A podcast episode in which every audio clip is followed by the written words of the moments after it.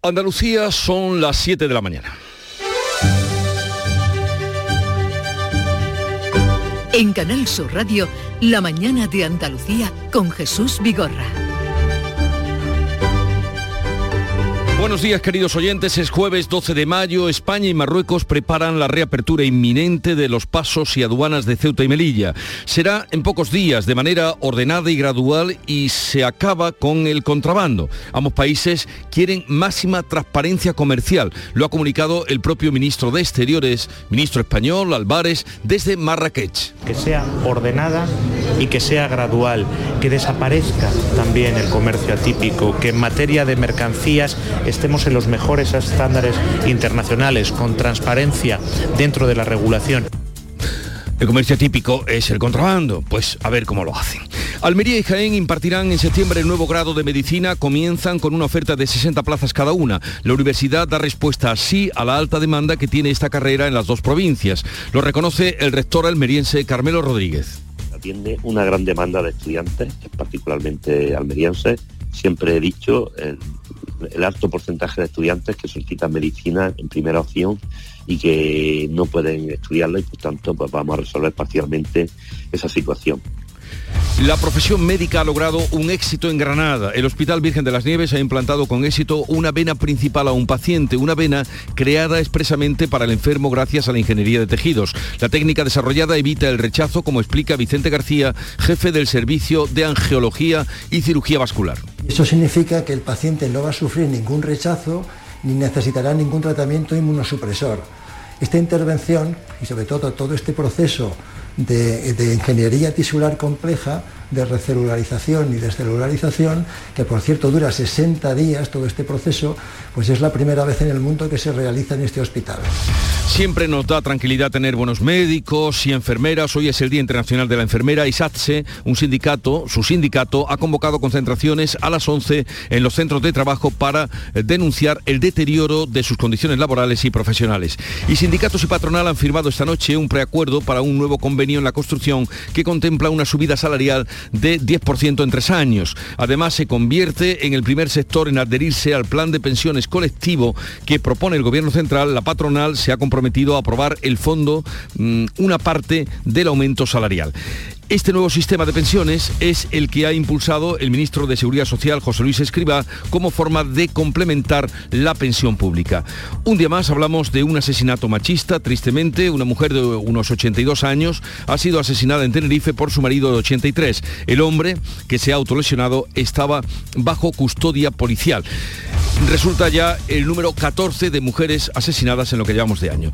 Y termino con una felicitación que va para los agentes del Infoca y de la policía porque han detenido a un pirómano, el de los Montes de Málaga. Ya había prendido dos fuegos y se disponía a encender un tercero cuando los agentes llegaron justo a tiempo para detenerlo infraganti. Ocurrió ocurrió el domingo, lo conocimos ayer y dicen los técnicos del Infoca que habría tenido consecuencias catastróficas de haber perpetrado ese incendio que pretendía llevar a cabo. En cuanto al tiempo, Hoy tenemos nubes y claros y ligera calima vuelve la colima en el sur de la comunidad al final del día. Máximas sin cambios en el tercio oriental y en descenso en el resto. Vientos de levante en el litoral mediterráneo y de componente sur en el resto.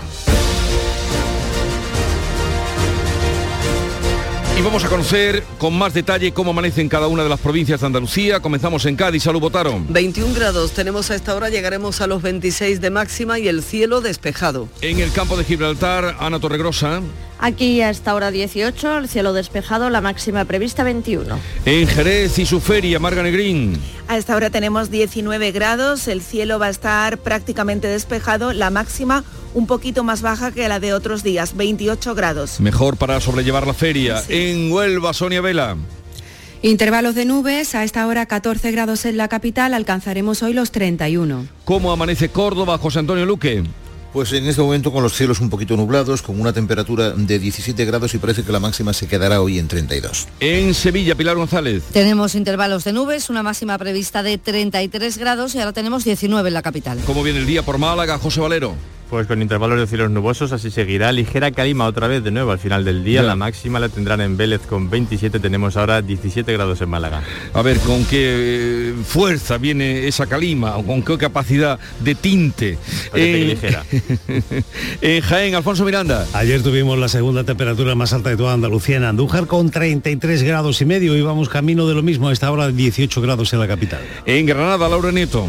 Hay nubes también de tipo medio y alto, pero las temperaturas exactamente igual que ayer.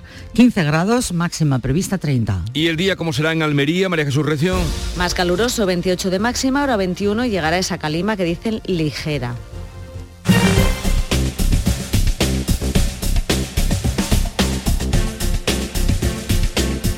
Sobre el estado de las carreteras en Andalucía a esta hora de la mañana, 7 y 5. La DGT nos informa. Alfonso Martínez, buenos días. Buenos días. En este momento en la red de carreteras de Andalucía afortunadamente no encontramos grandes complicaciones ni en las vías principales ni tampoco en las secundarias. Desde la Dirección General de Tráfico, eso sí, les insistimos, sean muy prudentes al volante y moderen la velocidad.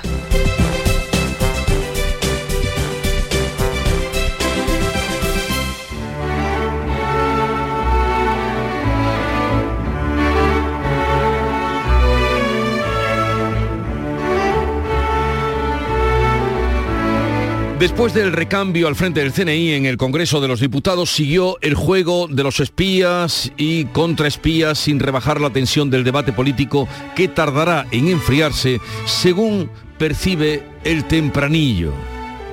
Tempranillo del circo. Entre rugidos de allí y los arpasos de allá, la selva politiquil nos desnuda su verdad.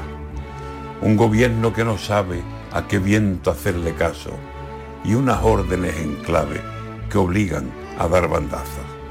Cuando el traje que te cubre lo han pagado los demás, que es ajeno se descubre en el mínimo ademán. Es duro tomar del frasco cuando el trago que te dan te lo preparan los vascos y lo agita un catalán. Y para colmo, ni pío del asunto del espía. Espía o no será pía, es pío o no será pío. Hay formado tal follón en los asuntos internos que el día que acierte el gobierno tendrá que pedir perdón. No se pierdan este encuentro, entren al circo. ¿Qué esperan? Los leones están fuera y los peligros por dentro. Antonio García Barbeito que volverá al filo de las 10, hoy con los romances perversos dedicados a la cuestación para la investigación contra el cáncer. Si se encuentra con una hucha, eche mano a la cartera.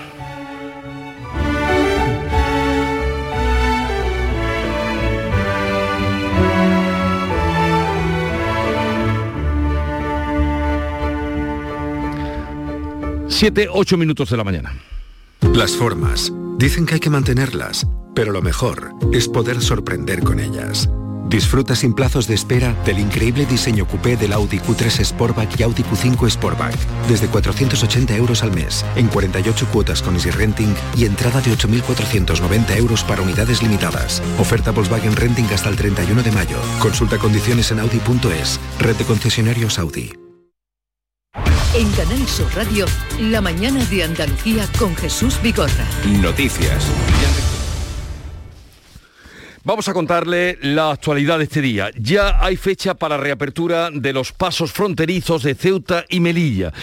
Va a ser en los próximos días, nos han dicho, no hay fecha fija después de dos años cerrados por la pandemia y también por la crisis diplomática entre ambos países. Beatriz Galeano. Lo ha anunciado desde Marrakech el ministro de Asuntos Exteriores, José Manuel Álvarez. Se va a hacer de forma ordenada y gradual. Álvarez no ha dado más detalles de las condiciones que deja en manos de Interior. Los ministerios del Interior están trabajando para ultimar los detalles, pero el acuerdo ya es definitivo y se producirá la apertura por esos pasos y esas aduanas en los muy próximos eh, días. La apertura de las fronteras terrestres será lo que quedaba tras normalizarse ya las conexiones aéreas y marítimas y la reactivación de la operación Paso del Estrecho que comenzará el 15 de junio. Eso sí, en estos encuentros no se ha hablado de Pegasus, tampoco de la posibilidad de que fuera Marruecos el país que encargó el espionaje a los teléfonos del presidente del Gobierno y la ministra de Defensa.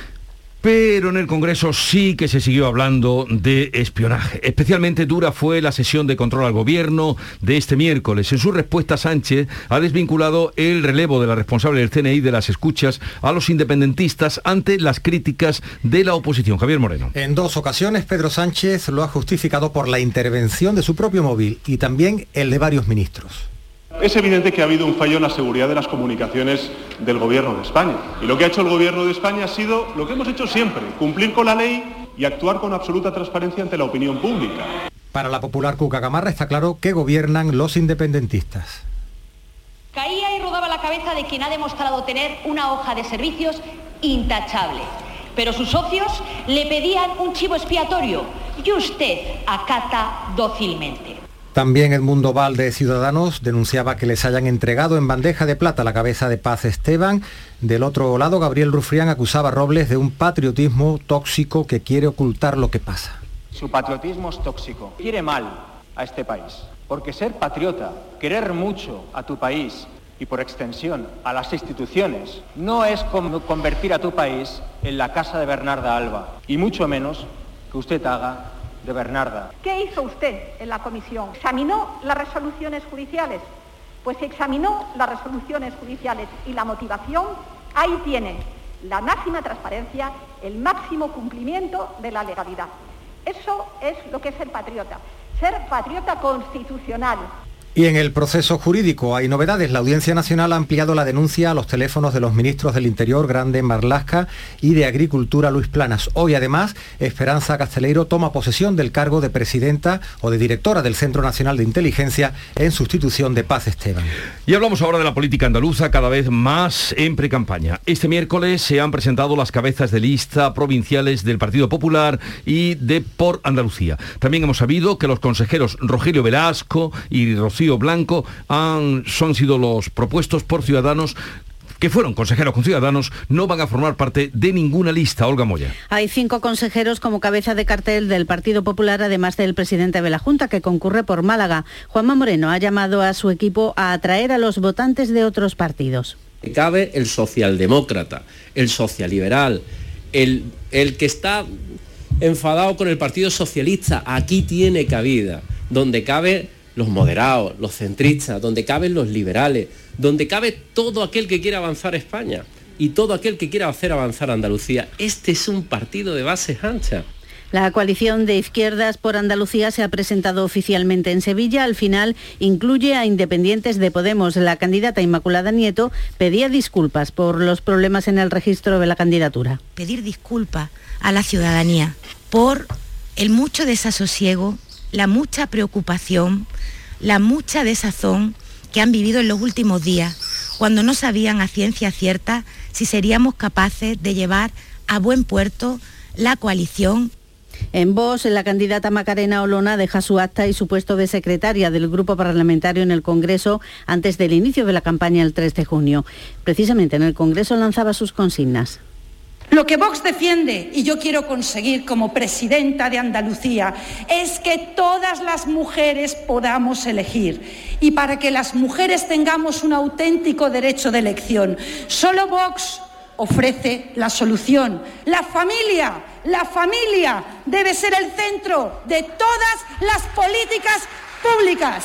El PSOE ya cerró sus listas electorales. Su candidato Juan Espadas, que encabeza la de Sevilla, estará arropado este fin de semana por el presidente del Gobierno. Pues en este ambiente preelectoral de Andalucía, Canal Sur propone la realización de dos debates con los candidatos a la presidencia de la Junta de Andalucía. Los debates se realizarían los lunes 6 y 13 de junio a las 9 y media de la noche con un formato similar al de citas anteriores y serían emitidos simultáneamente por Canal Sur Televisión, Radio, la plataforma Canal Sur Más y en Canal Sur 2 con traducción al lenguaje de signos. Igualmente, Canal Sur ofrece la grabación de ocho debates provinciales para su emisión simultánea en desconexión el viernes 10 de junio. Y vamos a hablar ahora de la evolución del COVID. Suben los contagios en nueve comunidades autónomas, entre ellas no está Andalucía. Ante esta situación, la ministra de Sanidad, Carolina Darias, ha realizado un llamamiento a la prudencia. Lo ha afirmado tras la reunión del Consejo Interterritorial con las comunidades autónomas, en el que ha reconocido su preocupación porque la incidencia acumulada en mayores de 60 años está ya cerca de los 850 casos. De hecho, en 11 territorios se superan ya los 1.000. En Andalucía no llega, está en 630. Con estos datos, Darias ha anunciado que no habrá retirada de las mascarillas en aviones, algo que anunciaba en Bruselas. No es obligatorio ni en los andenes ni en los propios aeropuertos, sí en los transportes públicos y también en vuelo. Siempre ir caminando de la mano de la prudencia, de la mano de la gradualidad y de la mano de la proporcionalidad como hemos hecho hasta ahora. El Hospital Virgen de las Nieves de Granada se convierte en el primero del mundo en implantar con éxito a un paciente una vena cava creada expresamente para el enfermo, gracias a la ingeniería de tejidos y la donación de un paciente fallecido. La técnica desarrollada en el Virgen de las Nieves consiste en extraer un segmento de una vena procedente de un donante. Después se eliminan sus células y se sustituyen por componentes de la sangre del propio paciente al que se le va a implantar. Así se evita el rechazo. Lo explica Vicente García, el jefe del Servicio de Cirugía Vascular. Y eso significa que el paciente no va a sufrir ningún rechazo ni necesitará ningún tratamiento inmunosupresor. Esta intervención y sobre todo todo este proceso de, de ingeniería tisular compleja de recelularización y descelularización, que por cierto dura 60 días todo este proceso, pues es la primera vez en el mundo que se realiza en este hospital. El ensayo clínico que se encuentra en fase 1 implicará la participación de 15 pacientes. El Consejo de Ministros aprobará probablemente el próximo martes la futura ley del aborto de la que ayer se conocían algunos detalles. El borrador contempla que las chicas puedan decidir a partir de los 16 años si interrumpen un embarazo. Se garantiza que el aborto se realice en un centro sanitario público se prevé además la baja laboral para las mujeres que se sometan a un aborto y las bajas por reglas dolorosas será de tres días. Se elimina el IVA para los artículos de higiene femenina. Además, se tipifica como violencia contra las mujeres los vientres de alquiler. La Policía Nacional está investigando un posible crimen machista en Tenerife. Una mujer de 82 años ha sido asesinada con arma blanca en su vivienda al sur de la isla. Junto al cadáver se encontraba su marido de 83 años que se había autolesionado y se encuentra ahora bajo custodia policial. De confirmarse como asesinato machista, será la decimoquinta mujer muerta a manos de su pareja o expareja en lo que va de año. Recordamos, el 016 es el teléfono del maltrato. No deja rastro en la factura, pero eso sí, hay que borrarlo del terminal.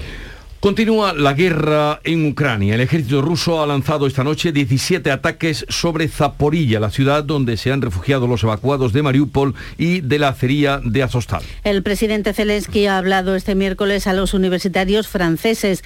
Les ha dicho que la guerra terminará cuando ellos recuperen lo robado. La guerra terminará cuando Ucrania recupere todo lo que Rusia le ha quitado. Con cada bucha, Mariupol y con cada nueva atrocidad, la posibilidad de negociar desaparece. Pero haremos todo lo posible para llevar ante la justicia a cada uno de los responsables. Pues así llegamos al día 78 de la guerra. Sindicatos y patronal han firmado esta noche un preacuerdo para un nuevo convenio en la construcción que contempla una subida salarial de un 10% en tres años. Además, se convierte en el primer sector en adherirse al plan de pensiones colectivo que propone el Gobierno central. La patronal se ha comprometido a aportar al fondo una parte del aumento salarial. Este nuevo sistema de pensiones es el que ha impulsado el ministro de Seguridad Social, José Luis Escriba, como forma de complementar la pensión pública. Y un conflicto terminaba anoche con un acercamiento de postura. Se trata de la empresa que gestiona el hangar de mantenimiento de aviones que Ryanair tiene en el aeropuerto de Sevilla. La compañía amenazaba con trasladarla por la conflictividad laboral. Los sindicatos han retirado la convocatoria de huelga prevista para mañana viernes y la empresa se compromete a reducir la jornada de 12 a 8 horas. Juan Antonio Caravaca, secretario de la Federación de Industria de Comisiones Obreras en Andalucía, recuerda que las reclamaciones pasan por el cumplimiento del convenio del sector lo que hace dentro del convenio de, la legislación que tenemos, pues se va a estructurar los turnos, se va a estructurar la estructura de plantilla y la jornada laboral en su conjunto para dar respuesta al cliente, que lo que se hace, decir, entonces bueno, pues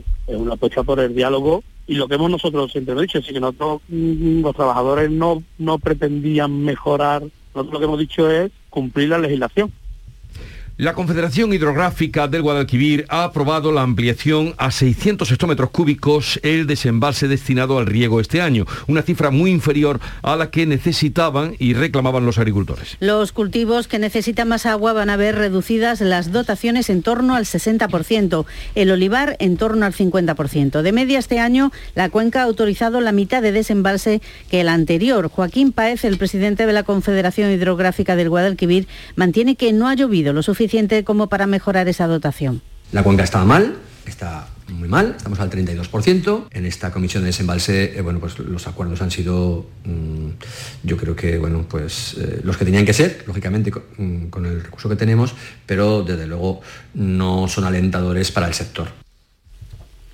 Luego hablaremos, por cierto, a partir de las 9 con eh, Joaquín Páez.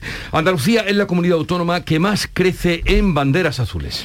Recibe 145 distinciones, son siete más que el año pasado. Por primera vez obtienen mención como playa inclusiva Benalmádena, Chiclana y Málaga. El vicepresidente de la Junta, Juan Marín, ha destacado el trabajo realizado para conseguir estas menciones. Felicitar a todos los ayuntamientos que han hecho un esfuerzo enorme por eh, cumplir con toda esa normativa tan exigente que hoy, eh, bueno, pues otorgan estas distinciones para que los bañistas, los turistas, pues vengan con la tranquilidad de que se cumplen con todos los requisitos higiénicos sanitarios para poder disfrutar de las playas andaluzas.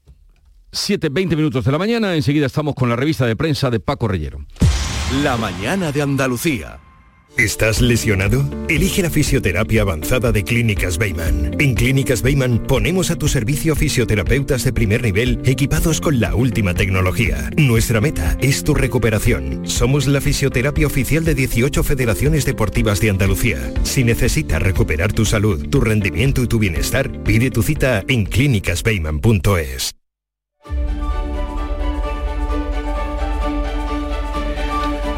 Ya está aquí Paco Rellero, buenos días. Bueno. Pero mm, con un sonido que tenemos que mejorar. Paco, bueno, en un momento podremos estar con Paco Rellero para analizar o escuchar el análisis de la revista de prensa, con lo más destacado de la prensa nacional e internacional, que en un momento si, si podemos solucionar este problema. ¿Ahora? Ahora sí, querido Paco. Venga, a ver, empieza por la razón. Vamos a hallar fallos técnicos que se pueden solventar. Eh, pedimos disculpas a la audiencia. Vamos allá. Alarma en el gobierno por la reacción del CNI, nos cuenta la razón. Dicen desde el Centro Nacional de Inteligencia y desde el gobierno nos pueden hacer la vida imposible. Ministros y altos cargos alertan de que hay que tener cuidado. Pedro Sánchez, que supervisó y controló la comparecencia de Paz Esteban en el Congreso. En el digital El Debate, una revisión diaria de 15 minutos habría evitado el espionaje a Pedro Sánchez. Expertos en ciberespionaje de la administración de Rajoy explican para ese digital, para el debate, el organigrama de control que el Estado ejerce sobre el móvil, el estudiado móvil presidencial, apuntando a un responsable. Félix Bolaños, el CEMAS, que es eh, el centro, eh, el lugar desde donde se controla con la última tecnología para tener perfectamente controlados y ubicados todos los movimientos, 24 horas al día, 7 días a la semana del presidente del gobierno y de su familia, también merece atención por parte de la prensa.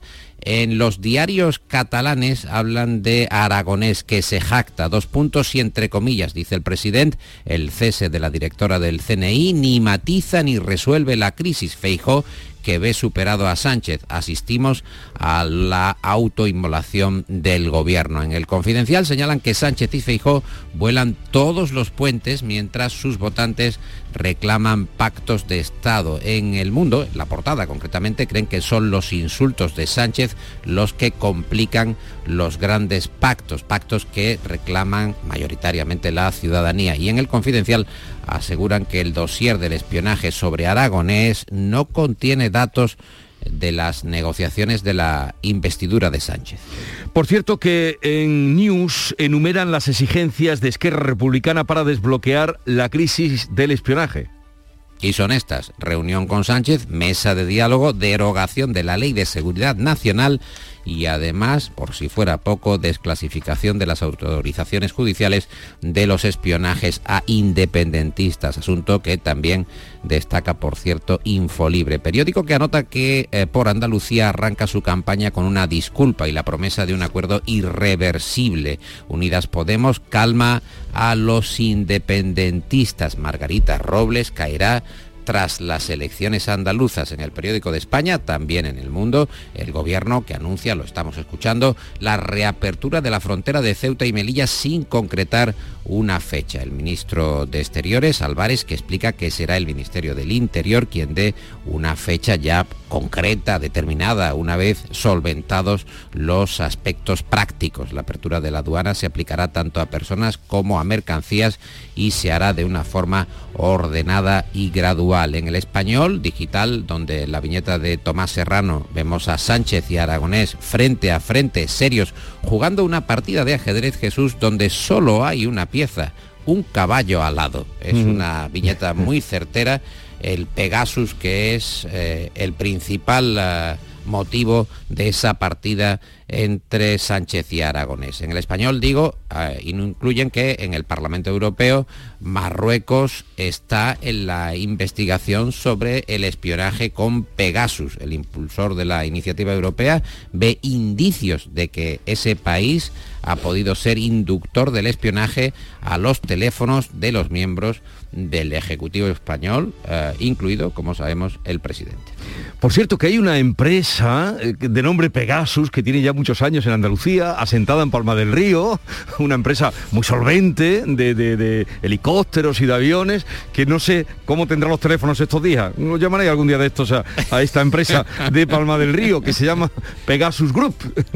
no confundir. Estará comunicando. El, teléfono de Pegasus estará comunicando. Pero además aprovecho para saludar, es una empresa muy solvente y presencia además internacional. Bueno, guerra en Europa, día 78, Ucrania detiene el flujo de gas a la Unión Europea desde la zona ocupada está en toda la prensa. Además se anota en Voz Populi, en el digital Voz Populi, que Ucrania aniquila uno por uno los barcos Raptor de Rusia. En la viñeta del roto para el país vemos a un soldado muerto sobre la nieve junto a un árbol con eh, su fusil a un lado y esta sentencia murió por una causa que nunca entendió.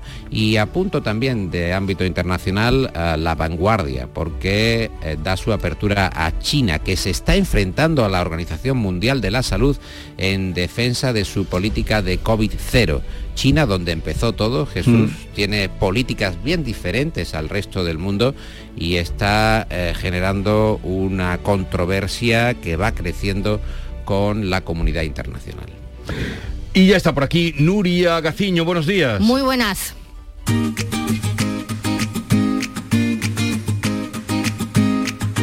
Vitaldent les ofrece este programa. El Sevilla sigue necesitando un punto para certificar la Liga de Campeones, Nuri. El Sevilla no ha sido capaz de ganarle al Mallorca, empate a cero en el Sánchez Pijuán, en un mal partido donde quedó evidente una vez más, fue evidente ese estado de ansiedad en el que vive desde hace unos meses el equipo de Nervión. Tras este empate al Sevilla le hace falta un punto para poder asegurar la cuarta plaza algo que tendrá que pelear en las dos últimas jornadas. La próxima, el domingo a las seis y media en el Wanda Metropolitano ante el Atlético de Madrid. Un Atlético de Madrid que sí ha certificado el puesto Champions arrebatándole precisamente la tercera posición al Sevilla gracias a su victoria frente al Elche por 0 a 2. El empate del Sevilla provoca además que el Cádiz tenga que sumar obligatoriamente hoy en Anoeta. Cierto es que el Cádiz afronta el partido de esta tarde a las 7 ante la Real Sociedad fuera del descenso, pero solo son dos puntos los que le separan del primer equipo que está en la zona peligrosa que es el Mallorca. Así que hoy la victoria en Anoeta sería muy importante para poder distanciarse aún más. La buena noticia es que Rubén Alcaraz ha entrado en la convocatoria después de varias jornadas lesionado, aunque puede que Sergio González no le dé minutos y lo reserve para el partido del domingo ante el Real Madrid. El que ha sido convocado con Nigeria es el goleador de la Almería, Sadik Umar, para disputar dos amistosos a finales de mayo. Se perdería, por tanto, el último partido de la temporada ante el Leganés para que su equipo no lo eche de menos. Vamos a ver si ya este fin de semana el conjunto almeriense logra el ascenso a primera división. Para ello tiene que ganar mañana al filial de la Real Sociedad y esperar a que pierda el Valladolid el sábado con la Ponferradina. Y el sevillano Juan Pelope sigue líder del Giro de Italia. Mira que si una etapa más, da la campanada. bueno, poquito a poco, etapa a etapa, como dice su padre. El ciclista de Lebrija mantiene esa malla rosa tras la disputa de la quinta etapa, donde la victoria fue para el francés Arnaud eh, de Mar. Además, derrota del Unicaja de Málaga ante el Manresa en la CB, 95 a 100. Y en el abierto de Roma, Nadal y Paula Badosa comienzan con victoria. Se despide Muguruza. Sonreír mola, pero ¿cuál es tu secreto? Mi secreto es ser transparente siempre. Llevo ortodoncia, pero es invisible. Solo este mes en Vitaldent, llévate un 15% de descuento en ortodoncia invisible. Descubre el secreto de tu mejor sonrisa al mejor precio.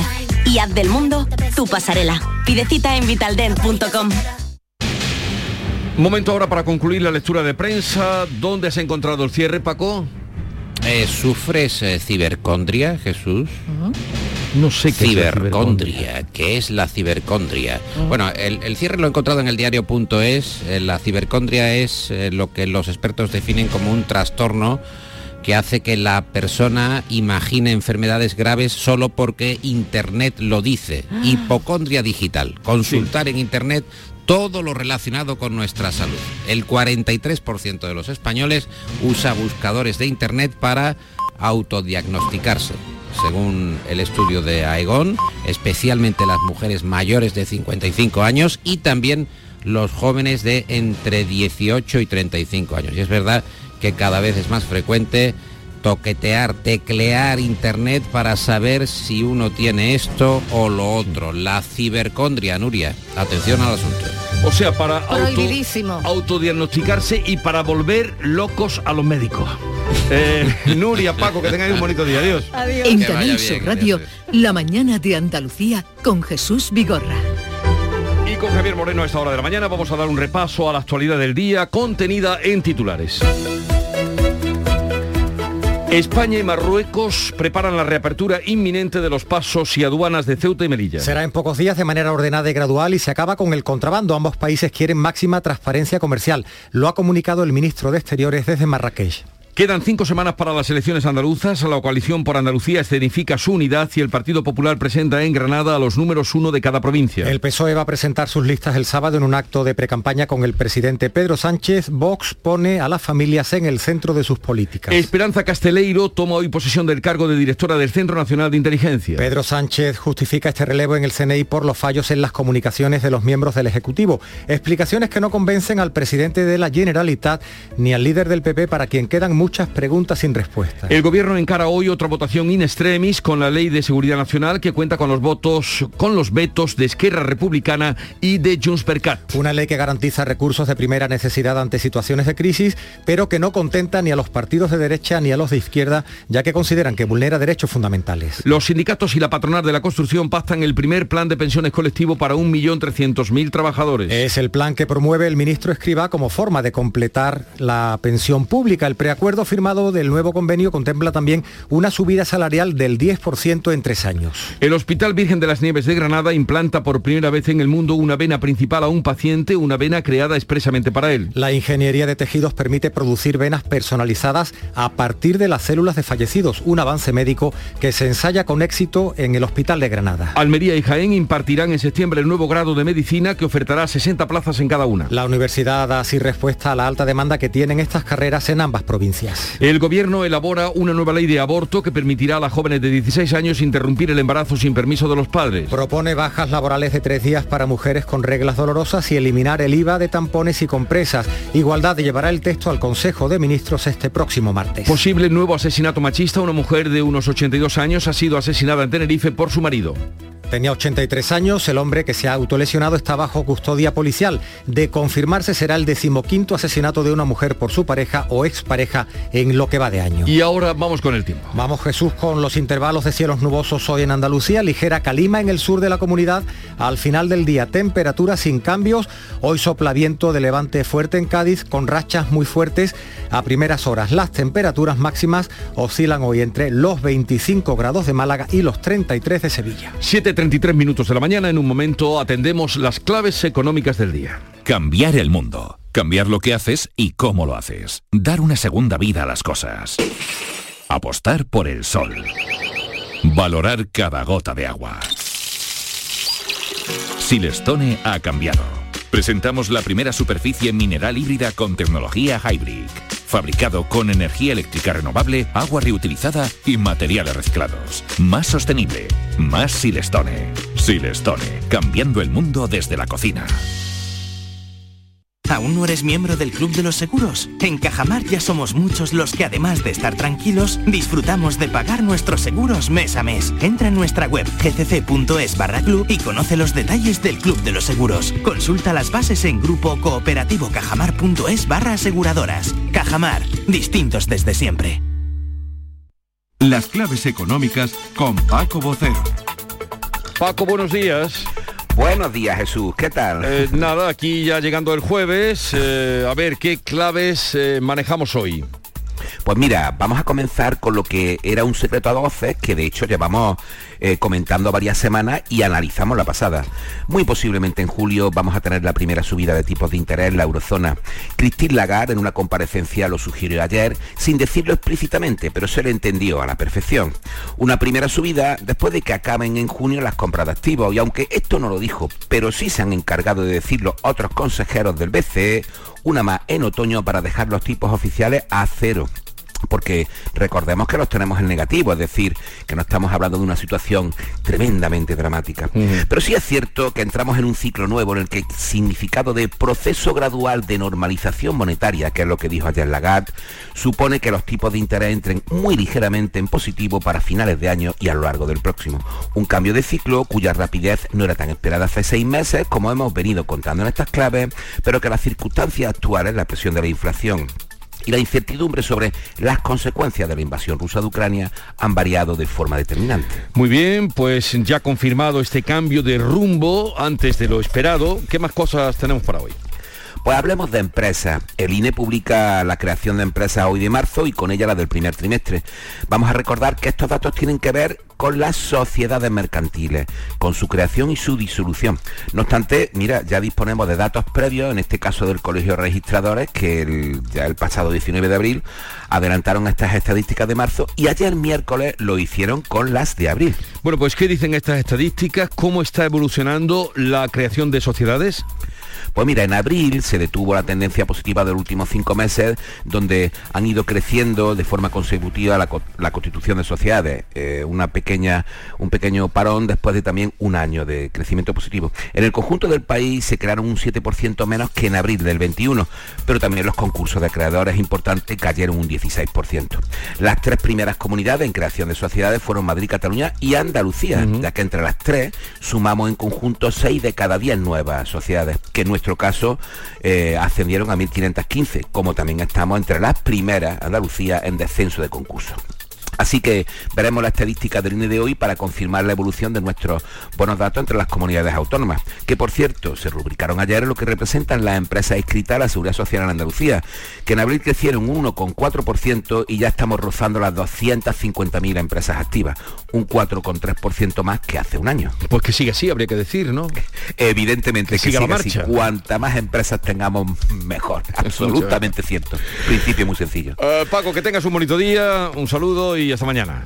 Igualmente, hasta mañana Jesús. Adiós. En Canal Sur Radio, por tu salud, responde siempre a tus dudas. Aumentan los casos de COVID, pero también de gripe, algo inédito para los especialistas que hemos consultado y las alergias están en plena efervescencia, hasta tal punto que confundimos síntomas.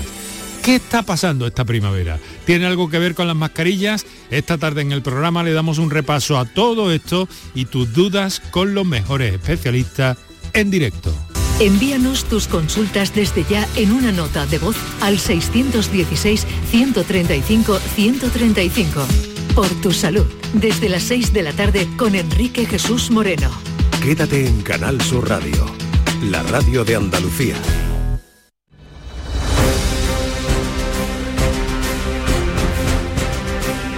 Vamos a contarles ahora otras noticias de Andalucía. La empresa provincial de aguas de Córdoba pide la conexión del pantano de la Colada con Sierra Bollera para evitar restricciones de agua en los pueblos del norte, porque eh, ayer que se reunió la comisión de embalses es de la que menos agua tiene José Antonio Luque. Sí, efectivamente, no solo preocupa la falta de agua para el regadío, los municipios del norte de la provincia están amenazados por las restricciones si no llueve antes del otoño.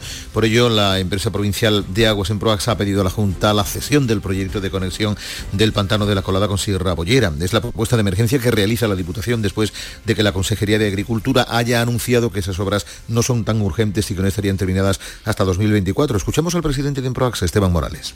Absoluta decepción, una tristeza con la que se abandonó aquella reunión y desde luego un poco de rabia porque no parece que se le esté respetando a los alcaldes y alcaldesas para tratarlo así en una reunión en la que no se aporta ningún tipo de solución y solamente parece que quieren cumplir un expediente Ojalá que llueva. café. café, agua por lo menos. En Huelva aumenta el cultivo del girasol. Este año hay casi un 7% más que el pasado y todo apunta a que seguirá esta tendencia, Sonia Vela.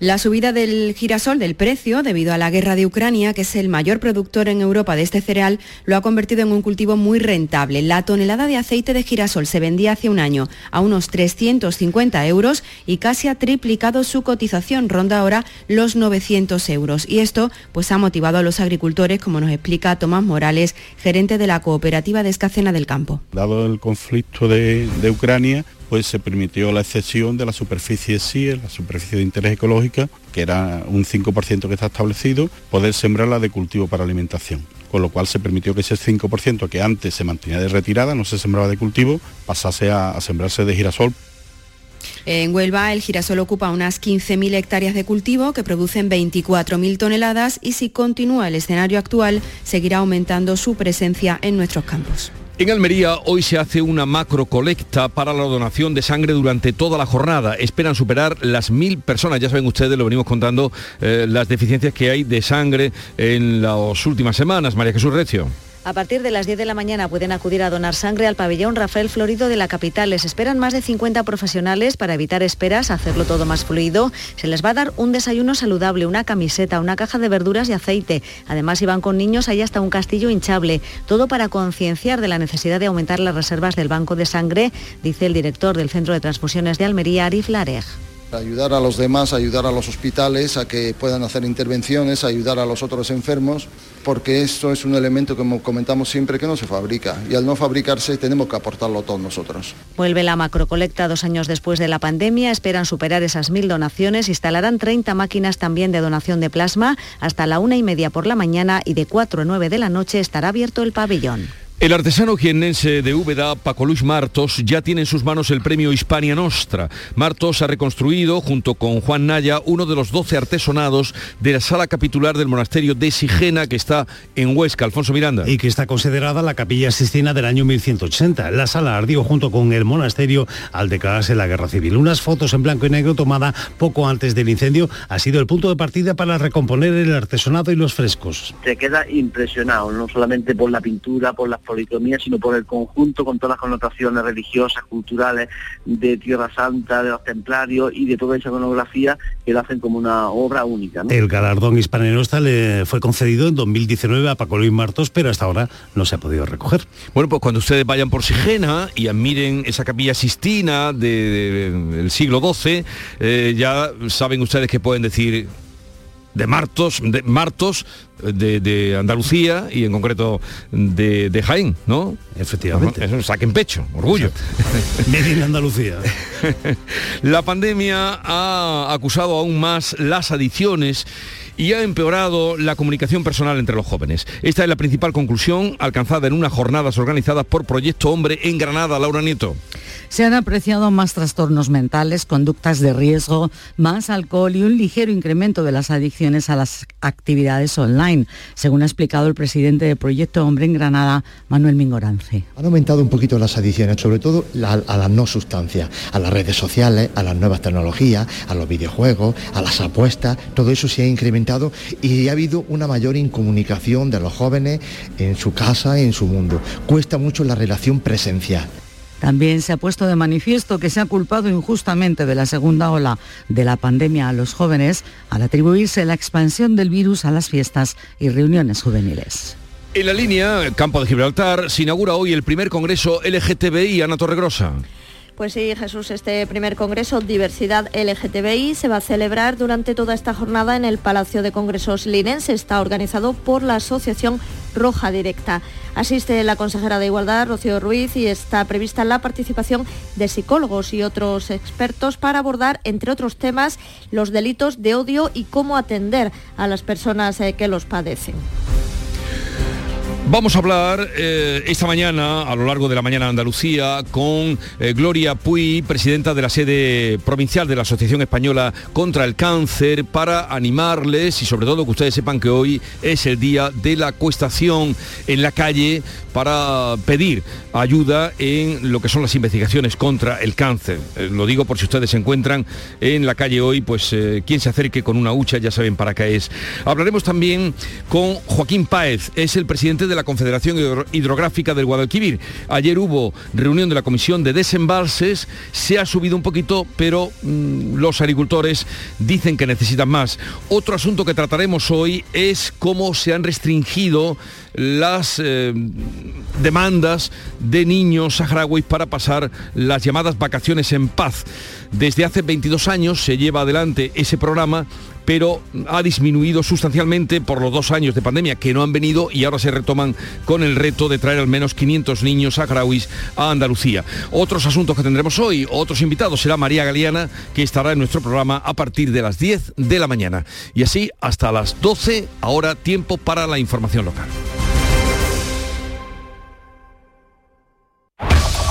En la mañana de Andalucía de Canal Sur Radio. Las noticias de Sevilla. Con Pilar González.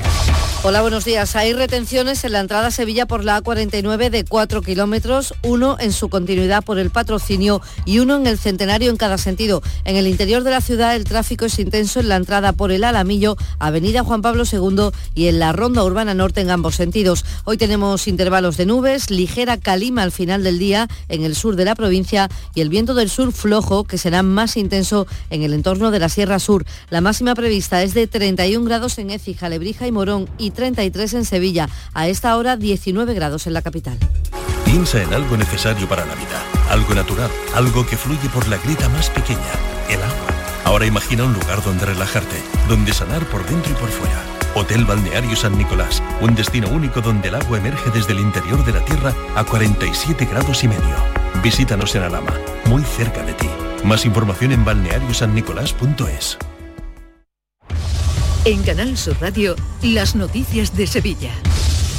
La Confederación Hidrográfica del Guadalquivir dará más agua a los agricultores y ganaderos, pero menos de lo que esperaba el sector. A pesar de las lluvias de esta primavera, se viene arrastrando un largo periodo de sequía y por delante queda un largo verano. Así que la cuenca ha aprobado ampliar a 600 hectómetros cúbicos el desembalse destinado al riego este año. Son 220 más que lo estipulado en febrero, pero un 35% menos que en 2021. El presidente de la Confederación, Joaquín Paez, lo explica, lo justifica así. La cuenca estaba mal, está muy mal, estamos al 32%. En esta comisión de desembalse, eh, bueno, pues los acuerdos han sido los que tenían que ser, lógicamente con, con el recurso que tenemos, pero desde luego no son alentadores para el sector. El algodón y el girasol son los cultivos que se van a beneficiar principalmente de este aumento del agua para el regadío, porque los regantes ya habían planeado la campaña con antelación. Claro, están satisfechos a media, ya que consideran que el criterio de la Confederación ha sido algo conservador. Así lo dice desde COAG Eduardo López. Han utilizado el, criterio intermedio que hay en la horquilla que marca el Plan Especial de Sequía. Han sido conservadores, lo reconocen, no pueden arriesgar el argumento que ellos han, planteado.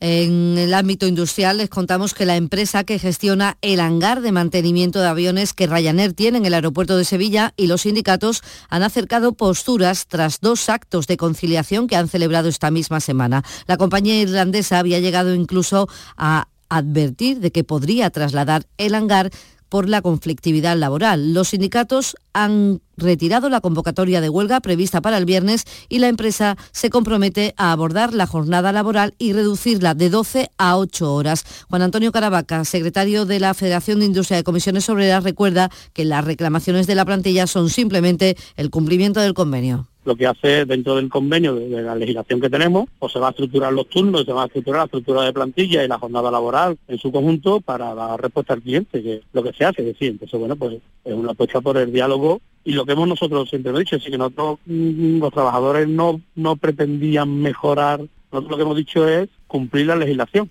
Mientras se da una solución a este conflicto laboral, que va en esa dirección ya, el Centro Avanzado de Tecnologías Aeroespaciales de la Rinconada prepara su participación en el Congreso Mundial que se va a celebrar en Estados Unidos en el mes de junio. Un foro que estará respaldado por los principales proveedores de servicios de navegación aérea y proveedores de la industria. El Centro de la Rinconada tiene una plantilla de 90 trabajadores, la mayoría son ingenieros y es puntero en un sector, como ha destacado la secretaria general de Comisiones Obreras, Nuria López que es puntero no solamente en el Estado, sino también a nivel europeo y que es clave para el desarrollo tecnológico de nuestras empresas. CATEC es fundamental para conectar la ciencia, la tecnología, la innovación que necesitan las empresas para seguir avanzando, para generar riqueza, para no quedarse atrás. Y en el ámbito sanitario, el SAS ha anunciado el desbloqueo de las negociaciones con la plataforma de urgencias y emergencias extrahospitalarias. Este jueves, el SAPSE, el Sindicato de Enfermería, ha convocado una movilización con motivo del Día Internacional de la Enfermería. Exigen que se cumplan los compromisos, los compromisos adquiridos con el objetivo de mejorar sus condiciones laborales y profesionales. Van a dar las 7 de la mañana y 50 minutos. La voz de un sabio que para saber de Sevilla le preguntó al giraldillo por los lugares más bellos del barrio de Santa Cruz. Y este le respondió, con aires de azar, maestranza y catedral, la hostería del Laurel has de visitar y en ella sus tapas, vinos y demás viandas probar. La Hostería del Laurel. Visítenos en Plaza de los Venerables 5 o a través de nuestra web lahosteriadellaurel.com. Porque si le preguntas al giraldillo, Hostería del Laurel, no te la dejes atrás. Las noticias de Sevilla. Canal Sur Radio. La Guardia Civil ha detenido a un conductor que atropelló a un agente en un control de alcoholemia en la A4 cuando le dieron el alto. Tras el siniestro, este conductor denunció en la comisaría de policía de Nervión que le habían robado en su casa y se habían llevado las llaves y el coche. No contaba con que los agentes del control lo identificaron de forma inmediata. Y en Sevilla, capital, la policía local ha detenido al conductor del turismo que atropelló mortalmente a un motorista de 42 años a primera hora de la pasada mañana, a esta hora, en la avenida de La Palmera. El conductor de 41 años dio negativo en alcohol y drogas, pero todo apunta a que se habría saltado un semáforo en rojo y habría colisionado con el motorista cuando éste se incorporaba desde el puente de las Delicias. Lo relata el portavoz de la policía, Mario Domínguez. El accidente se produjo cuando el turismo, conducido por un varón de 41 años, circulaba por Avenida La Palmera dirección Avenida Jerez. En ese momento cortó la trayectoria del motociclista que se incorporaba a esta avenida desde el auxiliar que viene de la avenida de Cardenal Bueno Monreal. Y la policía ha detenido a dos personas en San Juan de Aznalfarache por el robo de 41 teléfonos móviles de gama media alta valorados en 7.000 euros en una oficina de correos. Uno de los detenidos trabajaba en correos, ya está despedido. Así lo ha contado el portavoz policial Juan Magalviz. El detenido, que era personal laboral de correo, aprovechaba su puesto de trabajo y durante su jornada hurtaba terminales móviles de gama medio alta, aprovechando la recepción de los mismos en la oficina. Más asuntos. El presidente de la Diputación de Sevilla, Fernando Rodríguez Villalobo, ha pedido una reunión urgente al presidente de la Junta para abordar la subida de los precios de los materiales de la construcción y sus repercusiones en las obras públicas de los ayuntamientos. Espero que se me reciba por parte del presidente de la Junta de Andalucía o la persona que él delegue para llegar a un entendimiento entre las administraciones regional y provincial para respaldar, en este caso, las obras de los ayuntamientos de la provincia de Sevilla y yo diría de Andalucía. Los ayuntamientos sevillanos pueden solicitar hasta el 31 de mayo ayudas para reforzar servicios públicos de forma temporal ante la llegada de veraneantes o celebración de fiestas. Y en materia de infraestructuras, el Ministerio de Transportes ha licitado el contrato para la construcción de una pasarela peatonal que salve el paso por la S40 entre Coria del Río y Almensilla. Además, les contamos que la Diputación ha decidido ya las personas que va a reconocer con motivo del Día de la Provincia en una gala que se celebrará el el 23 de mayo. El periodista Roberto Leal será reconocido como hijo predilecto de Sevilla. Junto a él recibirán la medalla de oro los del Río, Marta Quintero, la doctora Clara Isabel Grima, la oncóloga Eloísa Bayo, Carlos Álvarez Leiva de la Fundación SAMU, Chus Cantero en el apartado de cultura y las hijas de la caridad en la categoría de solidaridad. Les contamos además que el ciclista lebrijano Juan P. López continúa como líder del Giro de Italia. En su pueblo están volcados con él y se van a alumbrar durante todo este tiempo de, color, del color del maillot rosa el ayuntamiento y las fuentes de la localidad. Su padre, orgulloso. La etapa de ayer fue de la que hacen, de la que hacen ciclismo, de la que enganchan al ciclismo. son las que le encantan a la gente ve. le encanta, al ciclista le encanta lo que hizo Juan Pedro. Juan Pedro ya te digo que él tiene mucha progresión y las carreras largas le van bastante bien. Él va a ir siempre a más. Yo no sé dónde va a llegar. Y esta noche se entrega el premio de novela Fernando Lara, que organiza la editorial Planeta en el Real Alcázar, y se presenta este mediodía la temporada en el Teatro de la Maestranza. En el Lope de Vega, hoy La Ros, con la soprano sevillana Leonor Bonilla. Me siento afortunada de poder ser, digamos, profeta en mi tierra, porque eso no siempre es posible y yo la verdad me siento súper agradecida con mi ciudad, con todas las oportunidades que se me dan y con la suerte que tengo, ¿no? De poder crecer como artista también aquí en Sevilla y compartir con mi gente todo lo que más me apasiona, que es estar en un escenario. Se trata del ciclo Noches del Lope con la Real Orquesta Sinfónica de Sevilla. A esta hora 18 grados en Lora del Río, 17 en Olivares, 19 en Sevilla.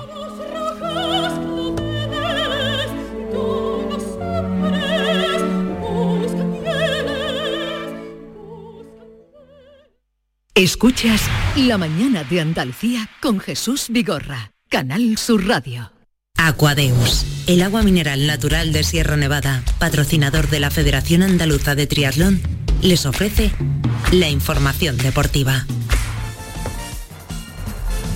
Bueno, ya está aquí Nuria Gaciño como cada mañana. Buenos días. Muy buenos días. Bueno, el Sevilla que no acaba de estar en la Liga de Campeones, que empató ayer. ¿Qué pasó, Nuria? El Sevilla que sigue abonado al empate y lo que es peor, sigue abonado a la agonía. Solo ha ganado cuatro partidos en las últimas 16 jornadas, así que sigue necesitando un punto para asegurar el puesto Champions que se está haciendo derrogar. Ante un equipo que se juega la vida como es el Mallorca, el Sevilla solo ha sido capaz de empatar a cero en el Sánchez Pijuán.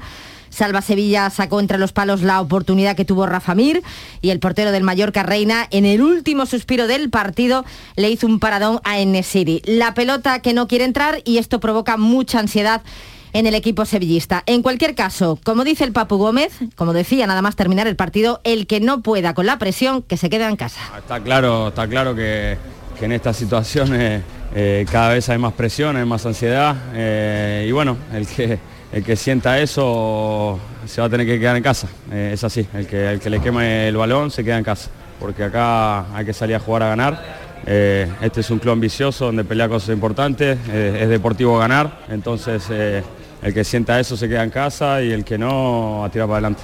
Pues toda la presión en estas dos últimas jornadas de liga donde el Sevilla tiene que lograr el punto que le falta para ratificar el puesto Champions. Su próximo rival este domingo a las seis y media será en el Wanda Metropolitano el Atlético de Madrid que sí ha hecho los deberes, ganando anoche al Elche por 0 a 2 ha sido capaz de arrebatarle la tercera posición al Sevilla y asegurarse con ello el puesto Champions. El empate le sirve a los dos, pero a buen seguro que los colchoneros van a intentar hasta el final quitarle la segunda posición al Barcelona. Están ahora a cinco puntos, los mismos que separan al Betis del Sevilla, así que los béticos también van a intentar alcanzar eh, el puesto Champions. Pendientes hoy también, Nuria, seguramente, seguro, seguro del Cádiz, ¿no? Que intentará alcanzar la permanencia, se juega juega esta tarde en Anoeta. Tras el empate a cero entre el Sevilla y el Mallorca, el Cádiz respira algo aliviado, puesto que va a afrontar el partido de esta tarde a las 7 ante la Real Sociedad fuera del descenso, pero es poca la diferencia que tiene con el equipo balear, al que aún vemos en la zona peligrosa. Solo son dos puntos los que le separan, así que la victoria hoy en Anoeta sería decisiva, algo que ya sabía el técnico Sergio González, sabía él y todos, ¿no? Hace dos días cuando comparecía Sergio ante los medios, independientemente de lo que fuera a suceder en el Sevilla-Mallorca. Lo consciente es que queda lo más difícil. Eh, lo que tú has dicho, ¿no? Vamos a Sebastián eh, eh, con todas las garantías, con la confianza plena de lo que estamos haciendo, creyendo en lo que estamos haciendo, reforzados por el resultado y por el partido del último día, sin ningún complejo y con ganas de, de hacer otro gran partido ante una rival. Rubén Alcaraz ha vuelto a una convocatoria después de varias jornadas lesionado. Vamos a ver si juega o lo reserva para el partido del Real Madrid ante el Real Madrid. Y el que va a ser convocado con el Almería para el importante partido de mañana es su goleador, el nigeriano Sadik Umar, pero este también ha sido llamado por su selección para disputar dos amistosos a finales de mayo y principios de junio.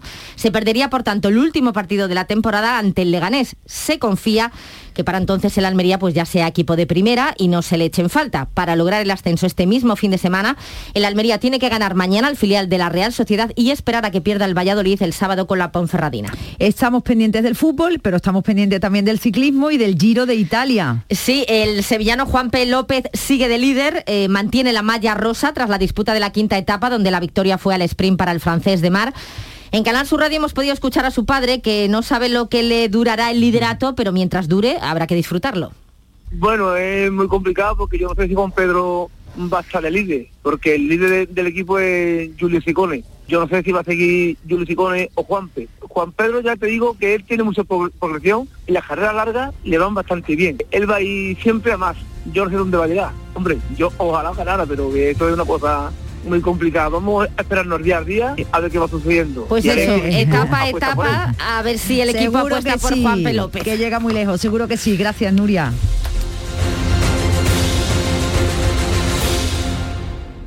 Aquadeus, ahora más cerca de ti, procedente del manantial Sierra Nevada, un agua excepcional en sabor, de mineralización débil que nace en tu región. Aquadeus Sierra Nevada es ideal para hidratar a toda la familia y no olvides tirar tu botella al contenedor amarillo. Aquadeus, fuente de vida, ahora también en Andalucía.